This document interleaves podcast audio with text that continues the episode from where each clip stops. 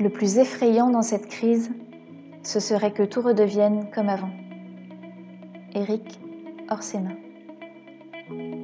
Ouvrez grand vos oreilles, le comité Grand Lille se digitalise avec ses cafés de l'après.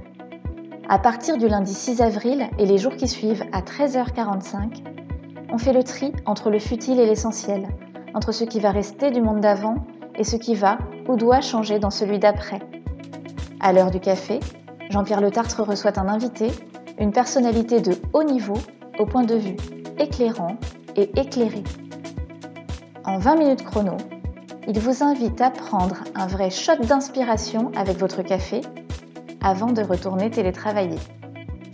Vous êtes prêts? Alors c'est parti Merci Didier euh, d'avoir accepté euh, de faire ce café de l'après. Merci à, vous tous euh, de votre fidélité et de votre présence pour écouter effectivement aujourd'hui euh, Didier. Alors Didier, euh, euh, vous recevoir aujourd'hui, c'est important d'abord parce que vous êtes un spécialiste, un grand spécialiste d'un secteur, j'irais un peu sous les feux de la rampe à la suite de ce Covid qu'est l'automobile sur beaucoup d'aspects, à la fois l'emploi, mais aussi l'environnement, l'innovation, les transformations. Donc un secteur en transformation vraiment considérable en ce moment. Euh, et puis aussi parce que euh, vous êtes euh, un grand dirigeant, puisque aujourd'hui, jusqu'au mois de juin, si j'ai bien compris, jusque la semaine prochaine, vous êtes vice-président de Toyota Monde, vice-président opérationnel de Toyota Monde, donc numéro 2 de Toyota dans le monde, qui est quand même, là, vous entendrez quelques informations, un groupe industriel mondial parmi les plus importants que cette planète, que cette planète porte. Et Didier, pour ceux qui ne savent pas, vous habitez Bondu. Euh, donc voilà, euh, c'est la raison, euh, c'est la raison, c'est les raisons pour lesquelles on est ravi de vous recevoir pour parler des sujets de cette crise et notamment d'un titre que j'aime bien puisque vous avez décidé avec Sébastien d'appeler cette séquence, c'est le moment des managers et donc nous allons effectivement travailler là-dessus. Donc vous avez commencé votre carrière en, en chez Renault, Hein, en 82. Euh, vous avez fait plusieurs, plusieurs sites chez Renault. Vous avez fait sur le site de, de, Douai. Je vais passer assez vite sur votre parcours, mais qui est absolument exceptionnel, sauf qu'il a été que dans l'automobile d'ailleurs en fait, hein, euh, puisque après Renault, vous avez rejoint en 2009. Euh, non, non, en 98, vous 98, 98, 98 Toyota. Excusez-moi.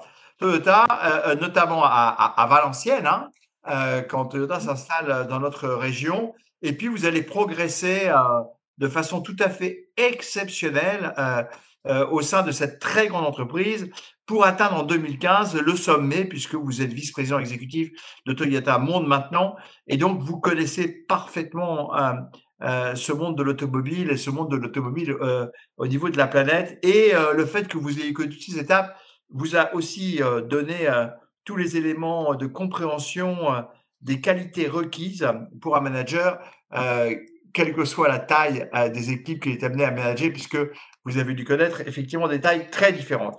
Donc, merci d'être là. Didier, j'avais envie d'abord de vous poser peut-être une première question qui est un peu sur Toyota. On sait que Toyota est un... Combien d'emplois Toyota a dans, dans les Hauts-de-France à peu près?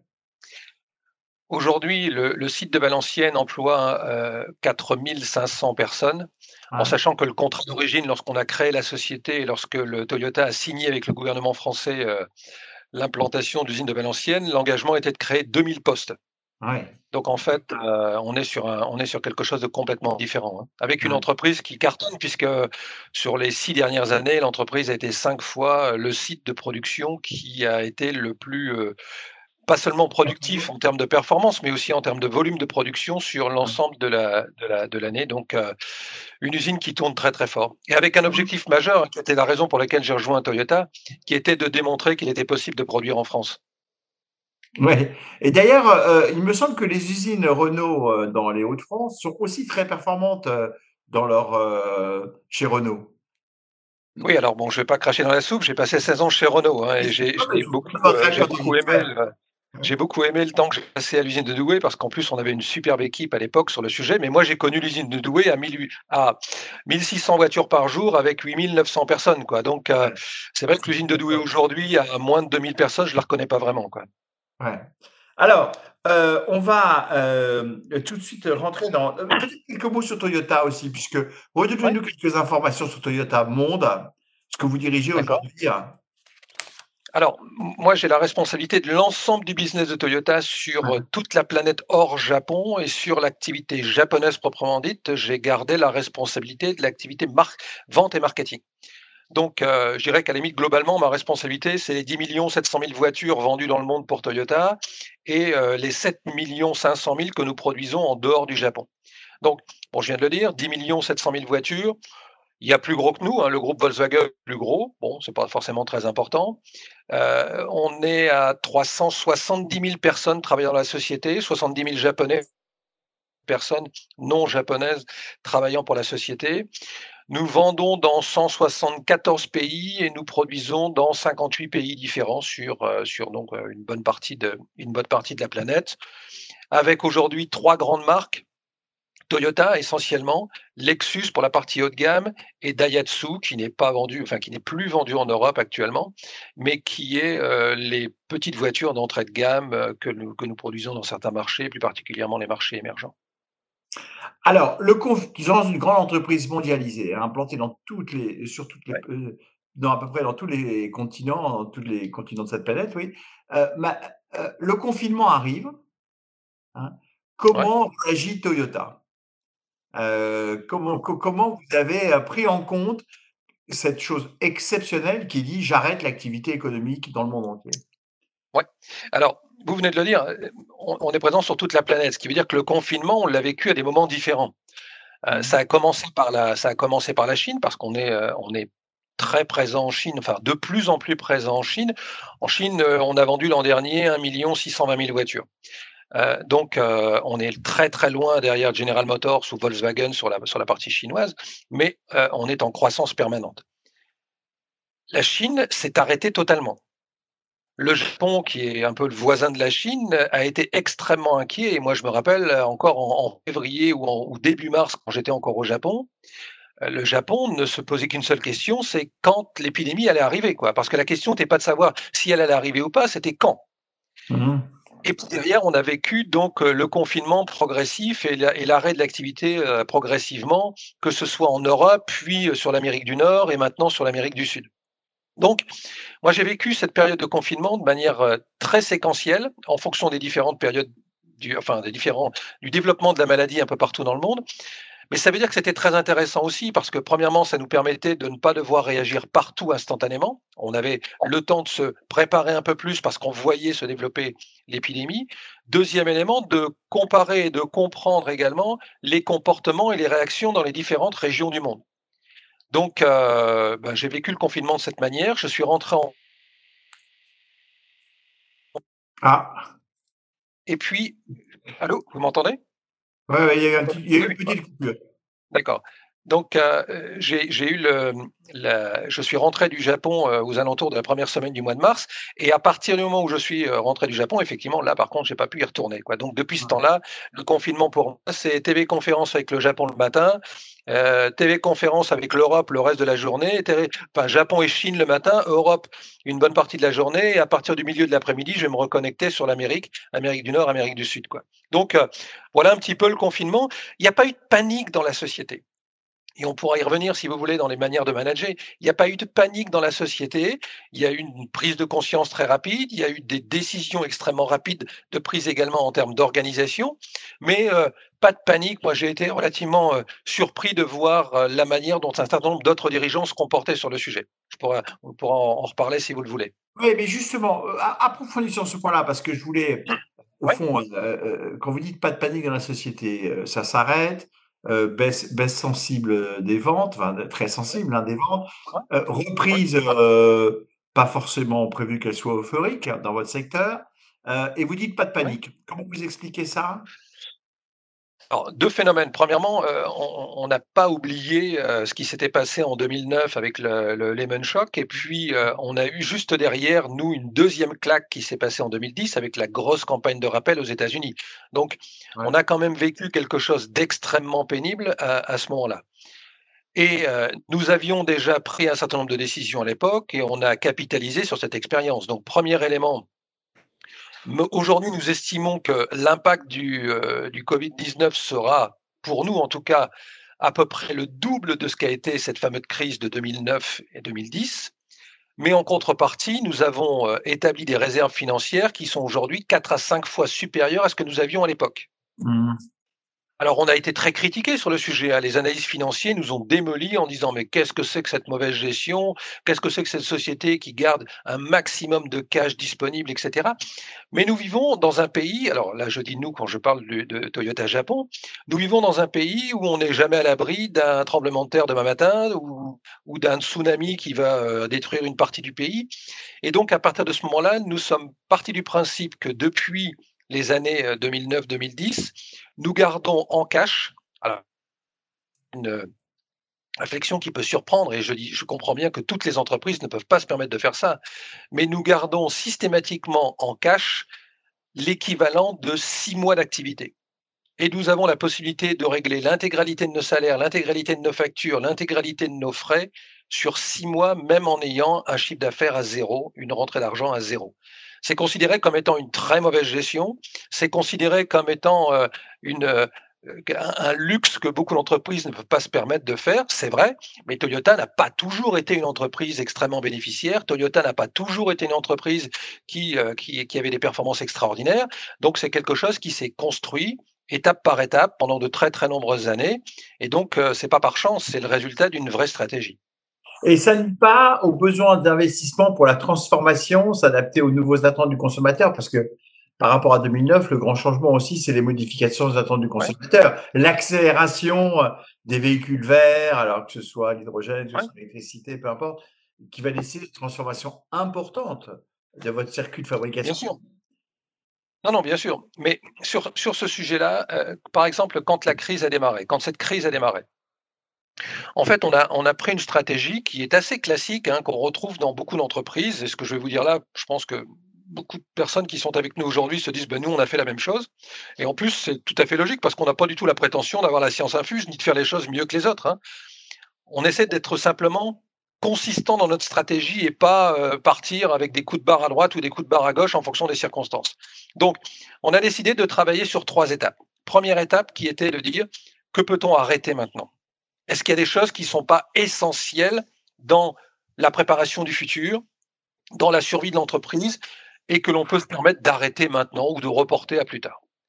Deuxième élément extrêmement important, qu'est-ce que nous devons penser, réfléchir dès aujourd'hui en termes de changement de méthode de travail pour une application immédiate? Et troisième élément, quels sont les éléments sur lesquels quelles que soient les circonstances, nous n'allons rien changer en termes d'investissement, en termes de timing, en termes de préparation du futur. L'objectif était très très simple, c'était de se dire, beaucoup de nos concurrents vont couper les coûts. C'est la, chose naturelle, rapide, mmh. on, on coupe toutes les dépenses instantanément, etc. Et nous nous sommes dit, bien sûr, on va réduire les coûts, mais on va réduire les coûts en réfléchissant comment améliorer partout, partout, partout l'efficacité. Parce que si on est capable de ne pas simplement couper les dépenses, c'est facile de dire euh, j'ai plus de quoi manger, bah je mange pas quoi. Voilà. Pendant une semaine je mange pas. Et puis on verra, je vais bien survivre après une semaine comme ça. Sauf que vous avez plus de force. Donc nous on s'est posé une autre question en disant comment par cette amélioration d'efficacité sur laquelle on va mettre toute notre énergie aujourd'hui, on est capable de réduire nos coûts tout en gardant cette facilité qui va nous permettre de redémarrer plus vite et plus fort que les autres? Ceux qui ont simplement couper les dépenses vont avoir forcément, peut-être qu'ils n'ont pas eu le choix, mais ils vont avoir, même ceux qui avaient le choix, certains d'entre eux ont coupé, exclusivement coupé les dépenses parce que c'est le plus facile à faire à l'instant T. Et à partir de ce moment-là, quand ça redémarre, eh bien, on a besoin de temps pour reconstruire le système et redémarrer la machine. Nous, notre mmh. logique a été complètement l'inverse. On reste suffisamment agile pour pouvoir redémarrer plus vite et plus fort que les autres. Et deuxième élément majeur, moi, j'ai vu un certain nombre de patrons d'entreprises en étant ici en Europe et en voyant les messages vidéo qu'ils envoyaient. Mais quand vous les écoutez, vous avez envie de pleurer, quoi. Vous vous dites, mais c'est une catastrophe. Mais, mais si vous me permettez l'expression, la cabane est tombée sur le chien, quoi. Donc, il n'y a plus rien qui va, c'est foutu, ça va être dur, euh, on va en chier, on va en baver pendant des années, etc. Ah ben, c'est sûr que quand vous êtes opérateur et que vous entendez ça, vous vous dites, waouh, super, j'ai envie de me battre, quoi. Bien sûr que ça va être dur. Bien sûr que nous aussi, on a dit à tout le monde, attention, ça va être dur, il va falloir qu'on y mette tous du sien. Mais je peux vous dire que tous les messages qu'on a établis à l'époque avec Akio Toyoda et tout ce qu'il a communiqué, on a toujours eu une volonté de rester positif. En leur disant, OK, ça va être dur. On n'est pas sûr qu'on pourra garder du boulot pour tout le monde. On n'est pas sûr. Mais vous pouvez être sûr d'un truc. C'est que notre premier objectif, c'est vous pouvez compter sur nous. On est là pour vous. On va vous aider. Et on vous demande juste une chose. Gardez le sourire. Parce que si ensemble on est capable de faire ça, on va vraiment redémarrer plus vite que les autres. Vous savez, on disait, et vous disiez tout à l'heure, la reprise, bon, euh, mais la reprise en Chine, elle est canon. Elle est canon. Moi, en Chine, le mois dernier, je vends 17% de bagnoles de plus que le, mois, que, le même mois de l'année dernière. Quand j'entends tout le monde qui continue à pleurer en disant Oh, ben, vous êtes différent de vos compétiteurs en Chine? Vous êtes différent de vos compétiteurs en Chine? Le taux de croissance en Chine, c'est toute la profession ou c'est vous surtout? Non, mais, Attendez, le, taux de croissance en Chine de 9% et nous en progression de 12%. C'est pas par miracle. C'est mmh. juste parce qu'on s'est posé deux questions majeures. La première question qui consiste à dire n'essayons pas de suivre la tendance de tout le monde. Tout le monde s'est dit ah là là, le marché chinois demain, c'est les jeunes, il faut des voitures pas chères dans les campagnes. Seulement, quand c'est la crise comme ça, les premiers qui n'achètent plus de voitures, c'est les jeunes dans les campagnes qui n'ont pas l'argent. Et nous, on s'est dit non, non, non, non, non, non. Si tout le monde va dans cette direction-là, nous, on va faire quelque chose de complètement différent. On va s'intéresser aux gens qui ont du pouvoir d'achat dans les grandes villes et ça cartonne. Ça ne veut pas dire qu'on avait raison. Ça veut dire qu'on essaie d'être consistant dans notre stratégie. On ne suit pas simplement les tendances. Si on avait simplement suivi les tendances, on n'aurait jamais construit l'usine de Valenciennes. Hein. À l'époque, tout le monde nous disait, mais c'est quoi cette connerie? Et derrière, vous avez encore des gens aujourd'hui qui disent, pour réussir en France, il faut que du haut de gamme. Donc, je suis très heureux de, de dire à tous les acheteurs de Yaris, bravo, félicitations, vous avez acheté une voiture haut de gamme. Alors, allez-y, je vous écoute. c'est très bien. Mais alors justement, pour suivre les tendances, c'est quoi les nouvelles tendances des consommateurs? Est-ce que vous avez le virage de l'électrique? Euh, Pour vous, il est certain, sûr, massif? Est-ce que ce sera l'hydrogène? Quelle est votre vision de, de cette transformation? Est-ce que parce qu'aujourd'hui, ah. les sujets d'investissement euh, sur la, voiture à un autre combustible sont majeurs. Hein, D'ailleurs, c'est des questions très importantes pour les sénateurs aujourd'hui. Je vais vers l'électrique, je vais vers l'hydrogène, je vais, je vais vers un mixte. C'est aujourd'hui euh, des enjeux financiers importants et qui engagent le long terme. Qu'est-ce que vous dites, vous, là-dessus? Alors, nous, nous avons établi une stratégie euh, au niveau du groupe Toyota qui a démarré il y a à peu près cinq ans maintenant, avec un objectif qui fait rire beaucoup d'Européens, parce que on ne comprend pas pourquoi on parle d'un objectif à si long terme, mais je vais revenir sur le sujet. On a dit, nous serons une, société euh, complètement décarbonée, on ne l'a pas appelé comme ça, mais c'est ce que ça voulait dire, en 2050. Et là, euh, ça fait rire les Européens en disant, euh, prenez pas de risque, en 2050, vous serez plus sur ces postes-là, et donc, quelque part, vous assurerez pas la responsabilité. C'est vraiment complètement ignorer et, ne pas comprendre du tout la culture tel que les Japonais peuvent l'avoir sur le sujet. Quand les Japonais parlent d'un objectif en 2050, ça veut dire simplement qu'à partir de ce moment-là, vous ne vous mettez pas d'auto-limitation. Vous vous dites pas, ah bah oui, attendez, si c'est un truc qu'il faut faire dans les cinq prochaines années, de toute façon, on ne peut pas faire plus que ça. Donc, vous rêvez. Et vous vous dites finalement, le rêve, pour moi, c'est quoi? Donc, c'est, euh, il n'y a plus une voiture polluante, il n'y a plus une usine polluante, il n'y a, plus de phénomène. Tout est recyclé partout dans toute notre organisation. Donc vous mettez un objectif long terme pour ne pas vous, euh, vous auto-censurer ou vous auto-limiter. Mais vous démarrez le plan d'action demain matin. Et c'est là toute la différence, parce que beaucoup s'imaginent que quand vous avez un plan d'action en 2050, vous commencez à bosser dessus en 2040. Non, vous commencez demain matin, mais vous commencez demain matin avec toute une série d'actions concrètes qui vont permettre de contribuer à cet objectif long terme. Dans cet objectif, naturellement, on est sur une logique de décarbonisation et donc naturellement, nous prévoyons, comme tout le monde, la fin du moteur thermique, la fin d'utilisation des carburants tels qu'on les connaît aujourd'hui. La différence essentielle, c'est qu'en étant un constructeur planétaire et en vendant, et ça c'est une des forces de Toyota, vous savez, nos amis de Volkswagen qui sont une, extrêmement bonne marque, hein, je ne suis pas du tout en train de critiquer Volkswagen, loin s'en faut, on a beaucoup de respect pour eux, bon, on n'en achetait pas pour autant, mais on a beaucoup de respect pour eux, Volkswagen aujourd'hui, c'est 40% de ses ventes en Europe, 40% de ses ventes en Chine, et les 20% restants, c'est un petit peu partout sur la planète. Nous sommes dans une logique complètement différente. Aujourd'hui, je vais encore dire moi pour, les quelques, semaines qui viennent, je vends 1 500 000 voitures au Japon, 1 600 000 voitures en Chine, 1 100 000 voitures en Europe, 1 400 000 voitures dans le reste de l'Asie en dehors, du Japon et de la Chine. Et je vends, euh, alors là un peu plus, mais 2 100 sur l'Amérique du Nord, enfin sur les États-Unis. Donc, on est sur quelque chose de beaucoup plus équilibré. Et, à partir de ce moment-là, quand vous êtes sur l'ensemble de la planète comme ça, vous pouvez plus jouer dans le jeu politique qui consiste à dire dans tel pays c'est le tout électrique, dans tel autre pays c'est le tout hydrogène. Le Japon a décidé de développer une société basée sur l'hydrogène de manière à pouvoir avoir des unités sur toute l'électricité pas spécialement sur la voiture, de manière à pouvoir avoir des unités autonomes qui couvrent les problèmes de tremblement de terre ou de tsunami dont j'ai parlé tout à l'heure vous avez des circonstances différentes dans d'autres pays.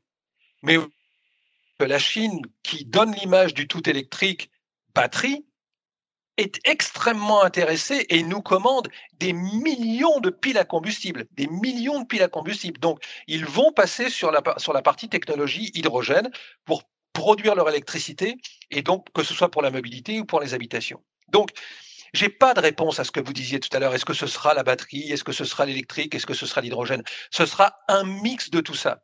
Et vous aurez euh, purement de la, de, la, de, la, de la voiture purement électrique à batterie probablement dans tous les centres-villes. Vous aurez de l'hydrogène pour les camions, pour les voitures, pour les voitures de livraison et pour les grandes distances. Et puis après, ça va dépendre d'une multitude d'autres de, d'autres circonstances qui sont plus les décisions et les orientations politiques. N'oublions pas qu'en France, on a Air Liquide, qui est un des plus gros producteurs d'hydrogène de la planète, et que l'hydrogène, on est aussi capable de la produire de manière euh, complètement verte, donc euh, sans, sans émettre de pollution. Pas exclusivement, mais il faut y passer de manière.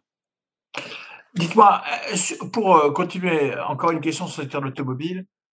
Entre nous, même, même, même s'il faut délivrer des messages positifs, euh, pour l'Europe, on va parler de l'Europe occidentale, vous vous attendez à un tsunami sur l'emploi là, à la rentrée? Toute marque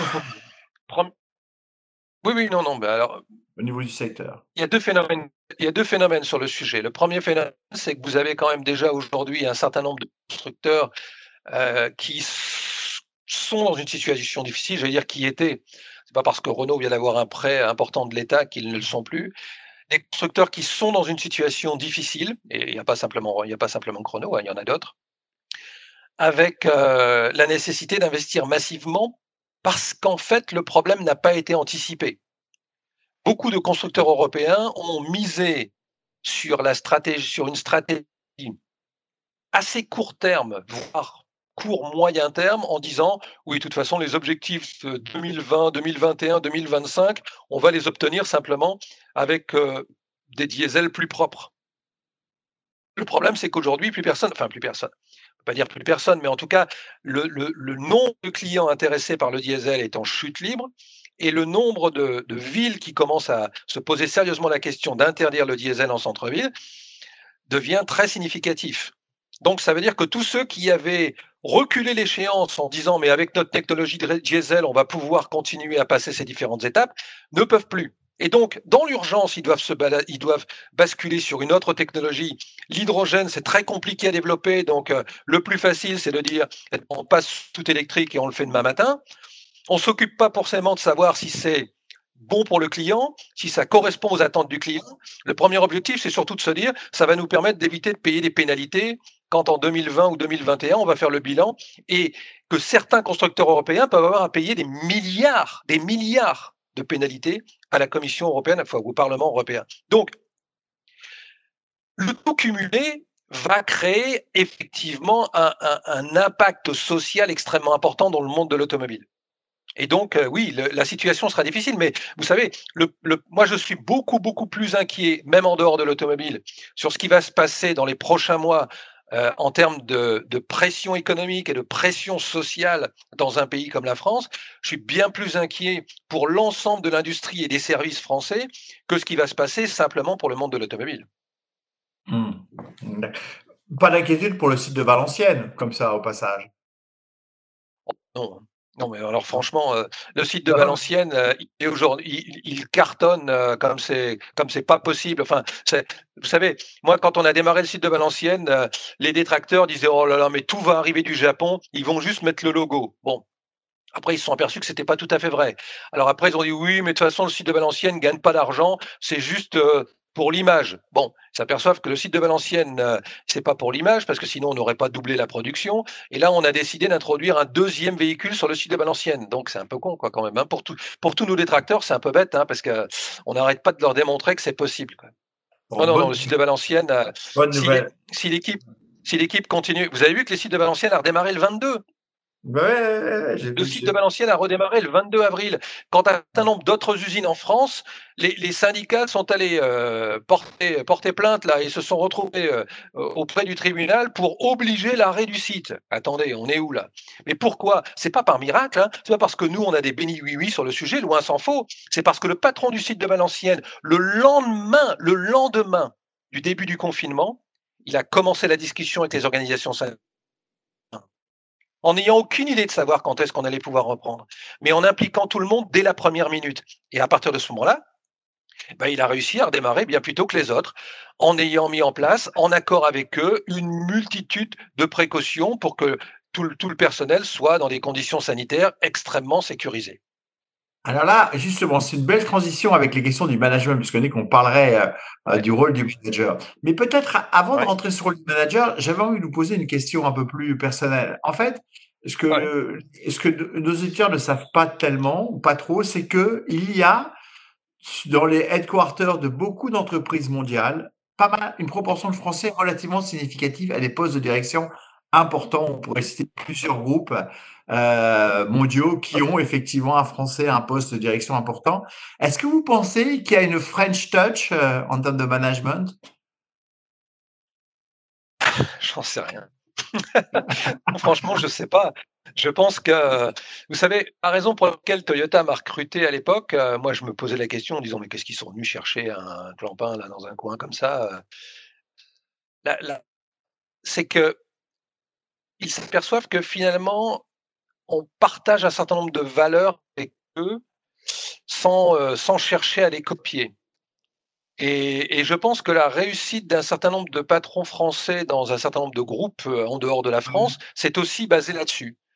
C'est probablement parce que chacun d'entre eux n'a pas essayé, a essayé d'apporter quelque chose de différent et pas simplement essayer de copier ce qui se passait. Moi, je peux vous dire, le, plus gros drame de beaucoup de personnes qui rentrent, moi, quand je suis rentré chez Toyota, on m'a dit, t'es complètement fou. Euh, entreprise japonaise, il va y avoir un plafond de verre, tu pourras plus progresser à partir d'un certain niveau, etc. Les gens n'ont rien compris, quoi. Leur premier objectif, c'est comment je peux faire pour plaire aux Japonais? Et je leur dis en plaisantant, mais si vous voulez plaire aux Japonais, être plus japonais qu'un japonais, ils sont déjà 130 millions, ils n'ont pas besoin de vous apportez-leur quelque chose de différent. Donc peut-être, je n'ai pas la réponse à votre question, mais peut-être que bah, un certain nombre de Français ont le courage, entre guillemets, chose qui n'est pas forcément le cas pour d'autres, de, de garder euh, leur entité et, de, et de, de, continuer à être ce qu'ils sont vraiment en essayant d'apporter quelque chose de différent dans ces sociétés. Et puis, bon, ça marche. Alors, revenons au rôle du manager. Vous évoquez d'ailleurs le patron du site de Valenciennes qui engage tout de suite le dialogue euh, très, très rapidement avec l'ensemble euh, des salariés collaborateurs de l'usine. Comment vous voyez les évolutions du management d'entreprise Alors, dans, le cadre du Covid, mais peu importe sur le Covid, après, quels sont les éléments qui sont en train d'évoluer demain pour engager ces équipes? Alors, moi, j'ai déjà une définition relativement simple du management. La définition relativement simple du management, c'est de dire qu'il faut arrêter de se considérer que notre rôle, c'est simplement, et c'est toujours, enfin, c'est pas simplement parce que c'est pas forcément simple de faire ça, mais c'est toujours de réfléchir moyen, long terme, etc. Moi, je dis souvent, mon premier rôle, quelles que soient les circonstances et quel que soit le boulot que j'ai pu occuper dans les différentes organisations, mon premier rôle, il est très simple. C'est si nous travaillons ensemble, mon objectif, c'est qu'est-ce que je peux faire pour vous aider? Comment je peux vous apporter quelque chose? Comment je peux me mettre à votre disposition pour vous permettre de faire mieux, plus vite, de manière plus efficace votre travail et vous aider à régler vos problèmes? Comment je peux faire pour que tout ce qui vous semblait jusqu'à présent impossible devienne possible Tout ce qui vous semblait extrêmement compliqué, ben je peux vous aider à le simplifier? c'est le fameux truc, hein, le fameux proverbe qui consiste à dire il l'a fait parce qu'il ne savait pas que c'était impossible. Et eh ben c'est ça l'idée pour moi du management. Donc le management, c'est véritablement être capable de donner du sens. La personne, quel que soit le poste, hein, euh, la, personne qui va euh, remplir un rayon dans un supermarché, la personne qui va livrer des pièces en bord de chaîne, la personne qui va monter les pièces sur un, sur un secteur automobile, la personne qui va faire le ménage dans vos bureaux, comment réussir à donner du sens, lui faire comprendre que quel que soit le boulot, quel que soit son poste, quelle que soit sa responsabilité, elle a un sens, elle a un rôle à jouer et elle contribue à la performance globale, quel que soit, quel que soit son rôle et sa responsabilité. Mmh. Deuxième élément, deuxième rôle du management, après donner du sens, c'est comment créer l'envie.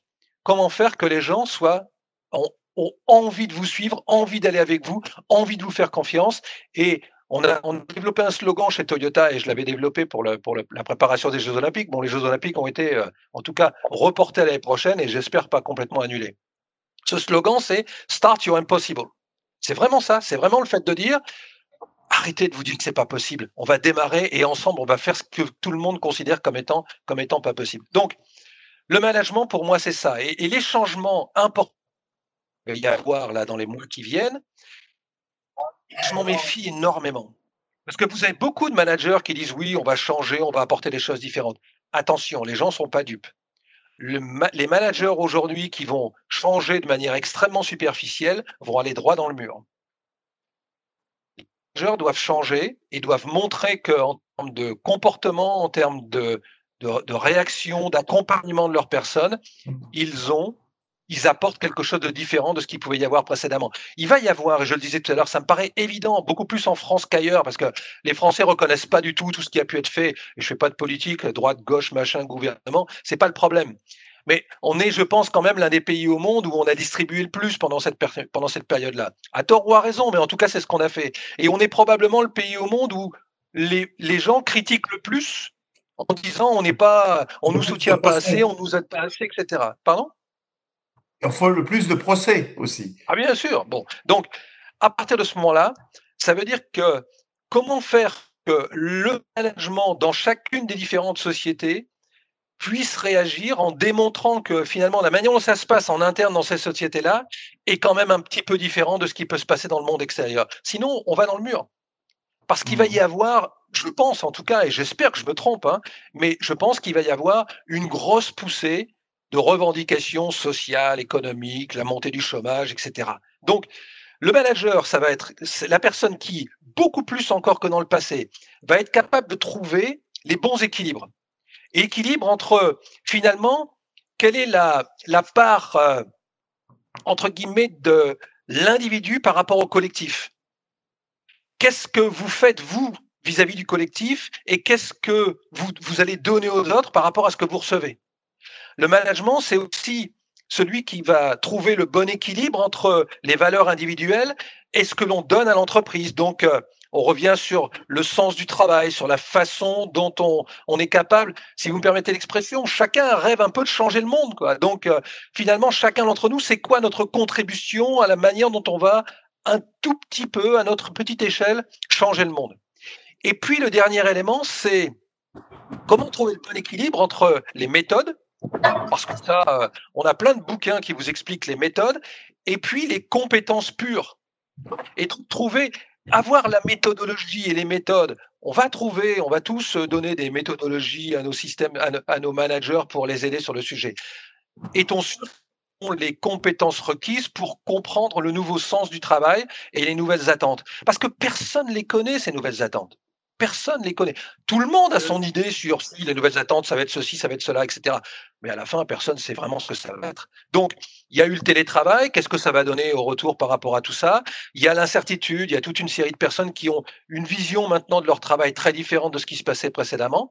Eh bien, il faut que nous ayons cette agilité pour apporter tout cela. En tout cas, ce qui est sûr, c'est que le manager a une qualité qui va durer et que vous incarnez parfaitement, c'est l'enthousiasme. Et, et ça, c'est important. Moi, moi j'aime pas ce qu'on appelle entre guillemets les discours de vestiaire. Hein. Ce que j'appelle le discours de vestiaire, c'est l'entraîneur qui va juste euh, couper son équipe pour les 45 prochaines minutes. J'aime pas vraiment ça parce que vous gérez pas une entreprise comme ça. Maintenant, je suis sûr de quelque chose, c'est que dans une entreprise comme dans un vestiaire, si la première chose que vous dites, euh, oh là là, ils sont plus forts que nous, on va se prendre une branlée. Euh, écoutez, on va essayer de faire le maximum et puis on essaie de pas trop prendre. Vous avez aucune chance de gagner le match, quoi. C'est sûr, c'est sûr. Euh, Sébastien, qu'est-ce que, quelles sont les questions que nos amis ont à poser à Didier? Alors d'abord, Didier, il y a énormément de commentaires très élogieux, donc euh, je vais pas vous les lire, mais je vous le dis. Euh, merci, merci pour euh, ce témoignage et merci pour cet enthousiasme. ce qu'on retient, c'est la notion de durée. Quoi, hein. Le manager, il doit aussi être là dans la durée et pas uniquement avant le match. Alors Marine nous pose une question que j'aime bien, c'est comment peut-on encore améliorer l'efficacité chez Toyota? Parce que vous êtes quand même les champions du monde de l'efficacité, donc comment faites-vous pour trouver des leviers? Alors, non, premier élément, euh, je peux vous dire que l'entreprise est d'une grande modestie, contrairement à ce que certains peuvent imaginer. C'est-à-dire que l'entreprise n'est absolument pas euh, aujourd'hui dans un état d'esprit qui consiste à dire on est champion du monde. Quoi. Parce que je peux vous dire qu'en interne, nous sommes nous-mêmes en interne, vis-à-vis -vis de nous-mêmes, extrêmement critiques et que les gens qui me connaissent et qui ont travaillé avec moi se disent oh là là mais il est jamais content il est toujours en train de dire euh, oh là là mais pourquoi on fait ci de cette manière là et, parfois même les gens se disent oh, mais qu'est-ce que tu es critique? Et oui je leur dis attendez je suis critique en interne parce que c'est notre raison euh, de, vivre de continuer à améliorer en permanence y a le fameux mot japonais qui est le kaizen. Vous avez plein de gens qui ont écrit des bouquins sur le kaizen, alors que la seule chose qu'ils ont fait, c'est qu'ils ont visité trois bars à sushi et ils sont allés dans des karaokés. Mais, dans la réalité, ils vous écrivent des bouquins pour vous expliquer comment on fait le kaizen. Le kaizen, c'est simplement le fait de dire que n'importe lequel d'entre nous, tous ceux qui nous écoutent aujourd'hui, et moi le premier, le jour où, même si vous avez l'impression d'avoir super bien fait votre boulot, même si vous êtes d'avoir l'impression d'être arrivé à l'os, comme on dit, en ayant tout amélioré, bah, je suis désolé, euh, le successeur, il va trouver de nouveaux sujets, quoi. Donc ça veut dire qu'on n'est jamais au bout. Et la particularité du Kaizen, c'est justement cette capacité que l'on a à toujours se réinventer et toujours trouver des améliorations.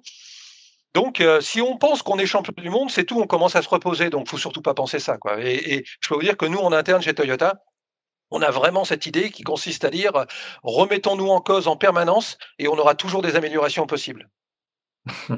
Ah, tiens, ça me fait penser à une question de Sophie. Euh, est-ce que Toyota fait autre chose que des voitures? Ou est-ce que l'envie de faire autre chose que des voitures vous a parfois euh, chatouillé? Alors, alors, on fait aujourd'hui la partie automobile, c'est 92% de notre chiffre d'affaires. On fait euh, maisons, mais exclusivement pour le marché japonais. Et on perd beaucoup d'argent d'ailleurs sur les maisons. on fait sur le marché japonais. On fait des maisons, on fait euh, des bateaux. Euh, c'est une petite activité. On fait euh, de la machine à coudre, machine à tisser. on fait encore quelques activités de ce type. Par contre, on a une grosse activité en plein développement, c'est la robotique d'assistance aux personnes. Parce que pour nous, ça fait partie de la mobilité de demain. Et on se dit que le vieillissement de la population va nécessiter le maintien à domicile de nombreuses personnes dans les années futures mmh et qu'on ne va pas forcément trouver le personnel pour euh, s'occuper de ces personnes à domicile. Et donc, nous développons énormément de robotique qui vont permettre euh, aux personnes à mobilité réduite de pouvoir vivre chez eux euh, sans avoir besoin d'avoir quelqu'un qui vient les, excusez-moi de, l'image, mais qui vient les porter pour aller aux toilettes, par exemple. Hein. Donc, vous avez un robot qui vient vous chercher et qui, euh, qui vous emmène. Vous avez euh, un autre robot qui va vous chercher euh, votre, votre café ou vos médicaments et qui vous les ramène dans votre lit. Voilà, vous avez toute une série. Donc, ça, c'est une grosse activité. L'Europe travaille sur le sujet. Hein. Tout n'est pas fait au Japon. L'Europe a une série d'experts à, Bruxelles qui travaillent sur ce, sur ce sujet. Et donc, on a, on a une activité comme cela. Maintenant, ce que nous développons de plus en plus, c'est euh, la mobilité au sens général du terme. Alors, tous les constructeurs automobiles disent on veut devenir euh, des fournisseurs de mobilité pour le, futur. tout le monde dit la même chose. OK. Alors, comment être un petit peu différent? Donc, être un petit peu différent, c'est le projet que nous sommes en train de développer près du mont Fuji au Japon, où on réfléchit à une, à une ville nouvelle. Donc, on va construire une ville. C'est pas Hein, je peux vous dire qu'on y laisse un bras hein, quand on construit une ville comme ça nous-mêmes. Mais on va construire une ville dans laquelle on va essayer de, de, mettre en application toutes les idées que l'on a sur euh, comment les gens peuvent vivre dans un contexte complètement différent, avec une mobilité facilitée, avec des, avec euh, des livraisons à domicile qui posent plus de problèmes. Donc, toute la logistique de livraison sera sous le sol. Euh, donc, et, et, c'est euh, c'est une ville réseau que l'on est en train de développer et, qui pourrait être euh, une orientation business pour nous pour le, pour le futur. Globalement, si j'essaie de résumer pour pas être trop trop long sur la réponse, 92% aujourd'hui c'est la vente de voitures, 8% le reste du business. C'est pas impossible que dans 30 ou 40 ans comme maintenant, on soit plus quelque chose comme 50-50. 50%, sur la vente de véhicules et 50% sur d'autres types de services euh, complémentaires par rapport à cela. Mais méfions-nous hein, de ce que vous savez aujourd'hui. Vous avez plein de gens qui vous disent, euh, j'aime bien prendre cet exemple parce qu'il est assez caractéristique. Vous avez plein de gens qui nous disent, mais plus personne veut acheter de voiture. Oui, d'accord. Les jeunes, euh, les jeunes dans un certain nombre de grandes villes ne sont pas intéressés par la voiture. C'est vrai, et c'est un souci pour nous, et c'est vrai. Mais euh, il y a encore moins d'un an, j'avais des, des, des, des, experts mondiaux qui venaient nous expliquer que nous ne comprenions rien parce que tout le monde allait partager les voitures après le Covid, là, vous allez me dire qui va accepter de partager sa voiture demain matin, quoi. Dites-moi, quand même, euh, le Japon, euh, pays en fait assez peu connu, hein, parce que assez secret, assez peu connu. Moi, je, suis allé travailler un peu, un petit peu beaucoup moins que vous. Qu'est-ce qui, euh, qu'est-ce qui fait que ce pays sans croissance, hyper endetté, voilà, une croissance flat depuis des années, a des fleurons mondiaux de cette taille-là, de ce dynamisme et de cette efficacité. Quel est, quel est l'ADN de succès du Japon, en fait?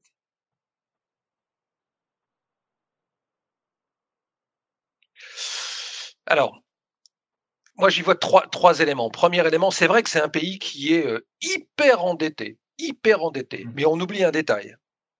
La dette est, détenue par les Japonais. Mmh. C'est déjà un premier élément. Quoi. Donc, c'est pas un pays qui s'endette en empruntant à l'extérieur, c'est un pays qui.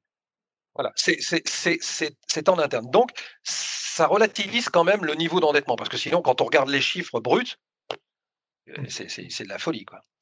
Deuxième élément, que ce soit dans les entreprises japonaises ou dans l'organisation du gouvernement japonais, vous savez, les, politiciens japonais sont extrêmement critiqués dans le pays. Hein. Mmh. il y a une chose qu'on ne peut pas leur, euh, leur retirer, c'est qu'ils ont eu une vraie stratégie industrielle dans la durée, encore une fois. Ce qui veut dire que le ministère de l'Industrie euh, japonaise s'est toujours orienté sur comment maintenir. Vous savez, en France, on a dit pendant un moment donné, oh là là, l'industrie, oh, quelle honte, c'est le service. Moi, je me rappelle m'être fait engueuler une fois parce que j'avais dit que c'était euh, euh, extrêmement important qu'on puisse recruter toute une série de personnes sur le site de Valenciennes, quelles que soient leurs compétences. À partir du moment où vous avez envie de travailler, on allait leur apprendre le métier me suis fait engueuler en disant que je dévalorisais la région, que dans la région, il fallait des ingénieurs. OK, mais bon, je suis désolé, euh, j'espère que tous les enfants de tous ceux qui nous écoutent seront tous ingénieurs, mais il faudrait peut-être aussi trouver du boulot pour les autres. Quoi, hein. Donc, à partir de ce moment-là, le Japon est toujours parti du principe que l'industrie est extrêmement importante, que le ministère de l'Industrie avait une politique long terme extrêmement consistante dans la durée. Et troisième élément les dirigeants des sociétés japonaises. Moi, j'ai fait partie pendant et, jusqu'à la fin de ce mois-ci du board de Toyota. À l'intérieur du board de Toyota, nous sommes neuf sur les.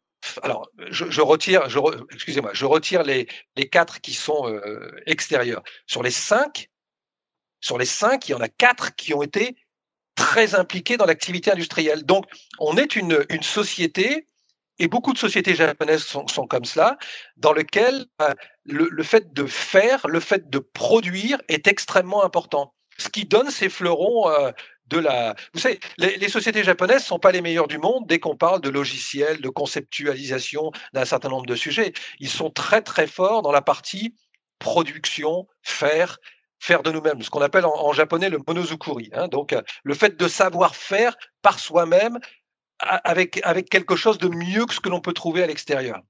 Et quand on, est dirigeant, quand on est dirigeant dans une entreprise japonaise, on, on, y a travaillé, on y a fait. On ne vient pas de l'extérieur sans connaître bien le métier, etc. Il n'y a pas de, il y a, il y a, il y a, je vais me faire beaucoup d'ennemis en disant ça, mais tant pis.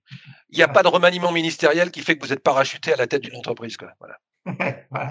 D'accord. Je m'attendais à ce que vous disiez ça, c'est pour ça que je la question. C'est bien ça. Le...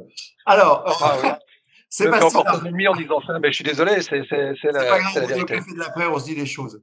Non, mais c'est génial parce que ça, ça c'est vraiment les cafés de l'après et je goûte mon plaisir parce que quand je regarde la liste des gens qui nous écoutent, il y a quelques speakers des cafés de l'après qui nous écoutent, donc c'est bien. La boucle est bouclée, je les salue au passage, ils se reconnaîtront. Euh, euh, Didier, il y, y, a une question qui est toute trouvée par rapport à ce qu'on vient de se dire. Le président de la République euh, dit qu'il veut relancer la production industrielle en France. Si demain il cherchait un chargé de mission pour euh, lancer cette, cette idée, si vous étiez choisi et si vous acceptiez, Comment vous y prendriez-vous pour relancer euh, l'industrie en France? Alors, je ne sais plus qui m'a posé cette question, mais je le félicite. C'est Xavier, que vous connaissez d'ailleurs. Il vous salue aussi, qui vous dit ça. non, je le, je je alors, Très, honnêtement, et ça, ça, va, ça va forcément déplaire aussi à un certain nombre de, personnes, mais je ne veux pas être impliqué dans des activités, euh, dans des activités politiques ou des. Ou, aujourd'hui, je trouve que. pour rendre service. Non, mais bien, je suis, je suis d'accord, mais pour rendre service, pourquoi pas? Mais ce que je veux simplement dire, c'est que je, je, pense que moi, je suis très déçu de la manière dont ça se passe en France actuellement. Quoi. Et, et je ne parle pas du gouvernement, je parle de la manière, même dans une période de crise comme celle-là, on n'est pas capable en France de se dire, allez, on met tout ça dans notre poche pendant six mois et on aide la France à se redresser. Et puis après, ils règlent leur compte avec M. Macron, avec qui ils veulent, c'est pas le problème. Mais, mais, mais, mais je trouve que vous voyez ce qui va se la pression sociale. Vous croyez qu'aujourd'hui, il y a des, partis politiques. Non, non, non, non. On le jeu parce qu'on veut redresser le pays. Non, non. Donc, euh, moi, j'ai pas envie de me battre avec ces gens-là, quoi. Voilà, j'ai pas envie de me battre avec euh, avec toute une série de personnes comme ça, dont le seul objectif c'est de dire est-ce qu'on peut déglinguer ceux qui sont en place pour avoir une petite chance de pouvoir prendre leur place dans le futur, quoi? Voilà. Donc, euh, moi, après, je suis, euh, je suis prêt à. Vous savez, j'adore cette région. Et, et, et je, je, suis, je suis prêt à, à, m'impliquer, à faire plein de choses, etc. etc. Mais euh, au niveau national, ça devient trop compliqué. Quoi. Au niveau national, c'est beaucoup ah, trop compliqué. On a, on a plein d'idées pour vous, Didier, au niveau de la région. Ne vous inquiétez pas. c'est vrai que c'est un peu de c'est un peu de la folie quand même de de, de voir euh, de, de, voir. Enfin, j'ai l'impression que euh, vous savez, on, se fout parfois de la tête des Américains parce qu'on dit que les Américains, ils savent même pas qu'il y a des pays en dehors des États-Unis. Si vous posez à un Américain euh, la question de savoir, il sait pas si il sait pas si telle région du monde est à est à l'est, à l'ouest par rapport à son pays. On se fout de leur, de leur tête un peu parfois sur le sujet. Mais mais mais quand, quand, je vois comment nous, en France, on ignore complètement la manière dont ça se passe euh, dans les autres pays du monde et où les gens peuvent se retrouver, même provisoirement, parce qu'il ne faut pas, faut pas tout oublier pour autant, mais provisoirement unis pour réussir à redresser une situation, oh c'est incroyable. Quoi. C'est, c'est... Vous voyez, mmh. vous posiez la question, Jean-Pierre, tout à l'heure, le Japon ne se pose pas ce genre de questions. Hein. Au, Japon, euh, au Japon, les gens ne se posent pas la question. Quoi. Hein. Bon. Je dis pas. et c'est pas le problème. Je, je dis pas qu'il faut augmenter, pas augmenter le temps de travail, machin, etc. C'est pas, c'est pas le problème. Mais bon, euh, enfin, il y a, y, a, y a, quand même aujourd'hui, c'est demander, demander demain aux Français, dites demain aux Français, écoutez, euh, on fait, euh, on passe tous à, à 37 heures euh, pendant pendant six mois et en contrepartie, on vous garantit qu'il y aura pas de licenciement. Vous allez voir combien de personnes vont dire oui. Il y a des personnes qui vont dire oui, mais vous allez voir le bordel que ça va faire de manière générale, quoi. Ouais. Didier, il y a une question de Thierry sur la fin, là. Pardon, Jean-Pierre, mais je trouve qu'elle est intéressante dans la conversation. Merci, Thierry. Après le Fordisme, le Toyotisme, euh, le Teslisme, vous iriez bosser avec Elon Musk? Ah, certainement pas, non. Ah non, non, certainement pas. Non, non, parce que je, considère que les voitures qu'ils font aujourd'hui, les, les, Tesla aujourd'hui sont, sont de belles voitures, pas de bonnes voitures, de belles voitures, parce que les, gens aujourd'hui qui sont propriétaires de Tesla vous, ah, vous, parlent rarement des ennuis qu'ils ont eu avec leur voiture. Généralement, les propriétaires de Tesla aujourd'hui vous parlent de la mise à jour du logiciel sur euh, l'écran central pendant la nuit, ce qui est, ce qui est très impressionnant. Et, je suis loin de critiquer ce truc-là parce que c'est quelque chose que nous ne savons pas faire à l'intérieur de Toyota aujourd'hui. Donc, chapeau Tesla sur, euh, sur ce sujet-là. Maintenant, euh, travailler dans une entreprise où tout est artificiel aujourd'hui, où euh, Tesla continue à perdre 10 000 dollars par voiture vendue euh, avec le business model qu'ils ont aujourd'hui, Non, non, non, faut pas, faut pas rêver sur ce genre de sujet-là, quoi. Hein. Donc, euh, enfin, attendez, SpaceX là, qui vient de lancer la, le, vaisseau spatial pour rejoindre le, pour rejoindre euh, avec les avec les deux astronautes américains.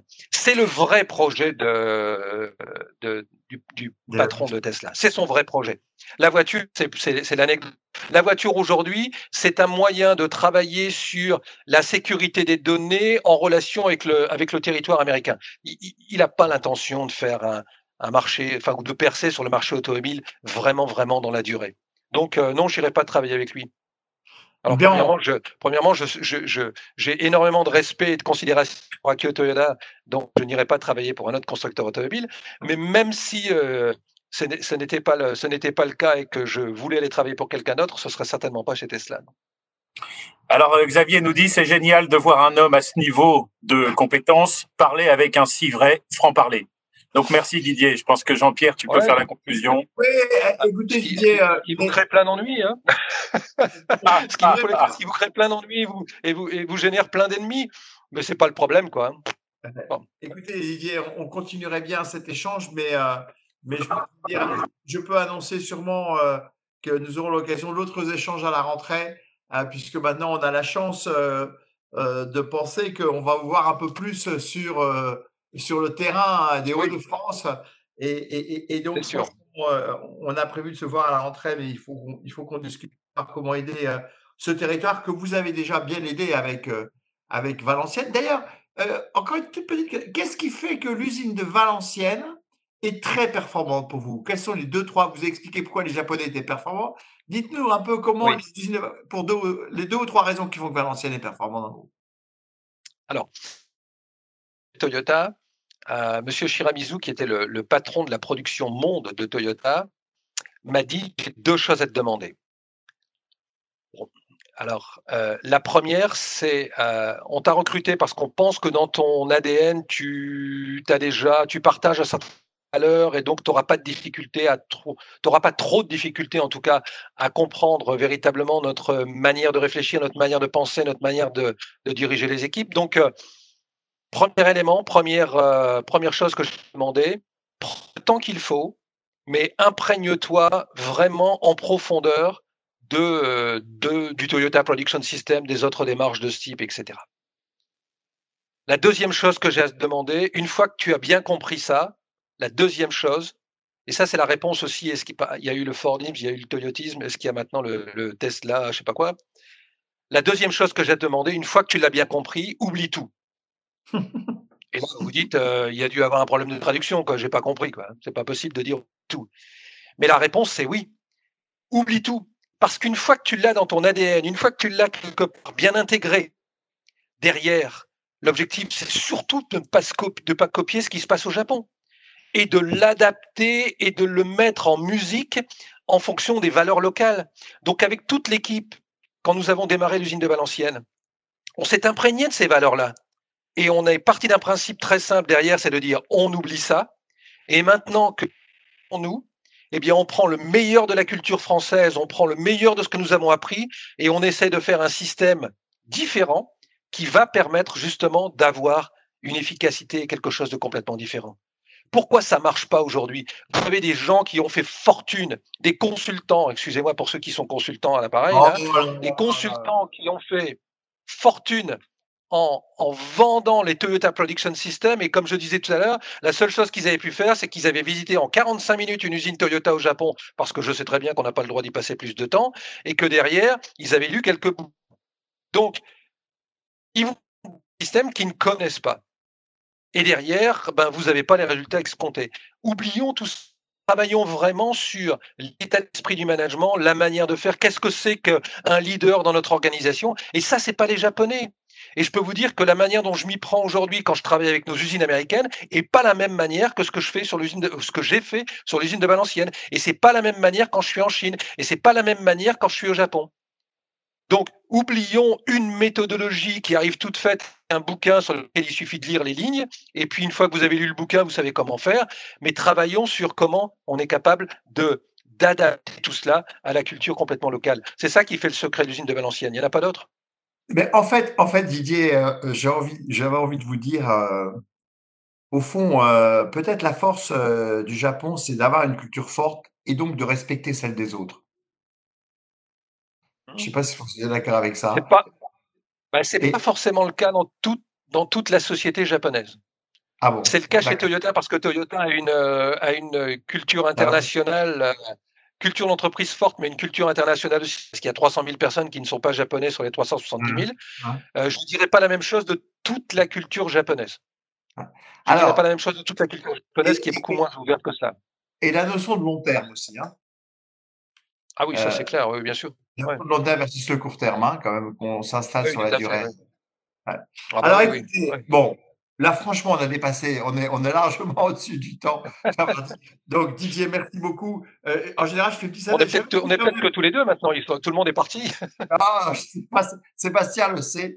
Mais... Ah, mais alors, je vais vous dire, euh, je vais vous dire, d'habitude, à 14h30, tous ceux qui ont des rencarts s'en vont, mais là, euh, personne n'est parti. Hein, donc, il y a encore énormément de monde, Didier. C'est une belle marque de, voilà, on va quand même, on va quand même conclure. Euh, euh, je voulais, et je vais faire peut-être, en fait, ça mériterait que je fasse une synthèse plus longue, mais euh, on le fera dans le document qu'on a prévu de faire une synthèse des cafés de l'après, donc on le fera. Mais j'avais simplement envie simplement de souligner quelques points, en fait, un peu euh, la formation managériale que vous nous avez donnée à Didier pendant ces trois quarts d'heure, parce qu'on a fait, on a une petite leçon là de management très intéressante. Non, non, non, non, non, non, ah non, j'ai pas cette prétention-là. Non, non, non, non, s'il vous plaît, j'ai pas cette prétention-là, quoi. Je le dis de façon positive, Didier, et non, et non pas avec prétention. Je sais que c'est, vous, êtes très, très, très attentionné au fait de ne pas vous prendre euh, dans, dans, dans, dans, cette prétention, cette arrogance. Non, pas du tout. Vous avez bien partagé votre expérience. J'ai beaucoup aimé, en fait. L'important, c'est d'améliorer l'efficacité pour pouvoir redémarrer vite et pas uniquement de couper les dépenses parce qu'on peut couper de l'énergie au moment du rebond. Ça, je pense que c'est un point très important. Et dans la actuelle, c'est essentiel. Les messages positifs, hein, c'est qu'il ne faut pas être euh, traverser la vérité, mais ayant des messages positifs et le sourire fait partie euh, euh, du message. C'est très important. Et chercher à faire la différence. Toujours chercher à faire la différence. Ne pas copier. S'imprégner, là, vous avez dit tout à l'heure, s'imprégner de, des valeurs, des méthodes, les oublier pour construire euh, avec, grâce à cette imprégnation, de nouvelles méthodes, de nouvelles approches. Voilà, bien sûr, donner du sens, donner de l'envie, ça c'est très important. Et travailler l'équilibre, ça c'est très important entre l'individu et le collectif. Euh, euh, les méthodes, les compétences, euh, cette notion d'équilibre, ça peut être aussi entre le, profit et le long terme. Enfin, on peut travailler l'équilibre sur plusieurs aspects et, qui sont, extrêmement importants. Voilà. Je, je me permettrai d'arrêter là, sauf peut-être d'ajouter encore que ce qui est important pour vous dans une stratégie d'entreprise, c'est d'avoir un peu le long terme pour permettre de rêver et que, et que le rêve n'empêche pas l'action immédiate pour essayer d'atteindre ce rêve. Et je pense que c'est important en ces périodes un peu difficiles d'avoir le droit effectivement, quand on est en entreprise, de rêver ce qu'on a envie de devenir ou ce qu'on a envie que l'entreprise devienne. Voilà, j'ai envie de terminer là-dessus. Vous remercier. Merci beaucoup euh, euh, Didier pour ce café. À, très bientôt, donc euh, au mois de septembre. le sujet de l'emploi de l'automobile sera sûrement au cœur de la rentrée, et notamment dans notre région. Il y a combien d'emplois automobiles dans la région? C'est nombreux. En fait, tout, tout, constructeur confondu avec les sous-traitants, ça va être assez. Un, on la deuxième, on est la deuxième région de France. Euh, la première région est la région Est et on est la deuxième région de France, puisque la région parisienne, qui était la première, a perdu beaucoup, beaucoup d'activités ces dernières années. J'ai plus le nombre d'emplois euh, en tête sur la, sur la région, toute, entreprise confondue, mais, mais, on est la deuxième région de France. Bien, merci beaucoup. À très bientôt. Merci à tous. On se retrouve vendredi prochain avec ah. Emmanuel Mété, le directeur général de l'EDEC.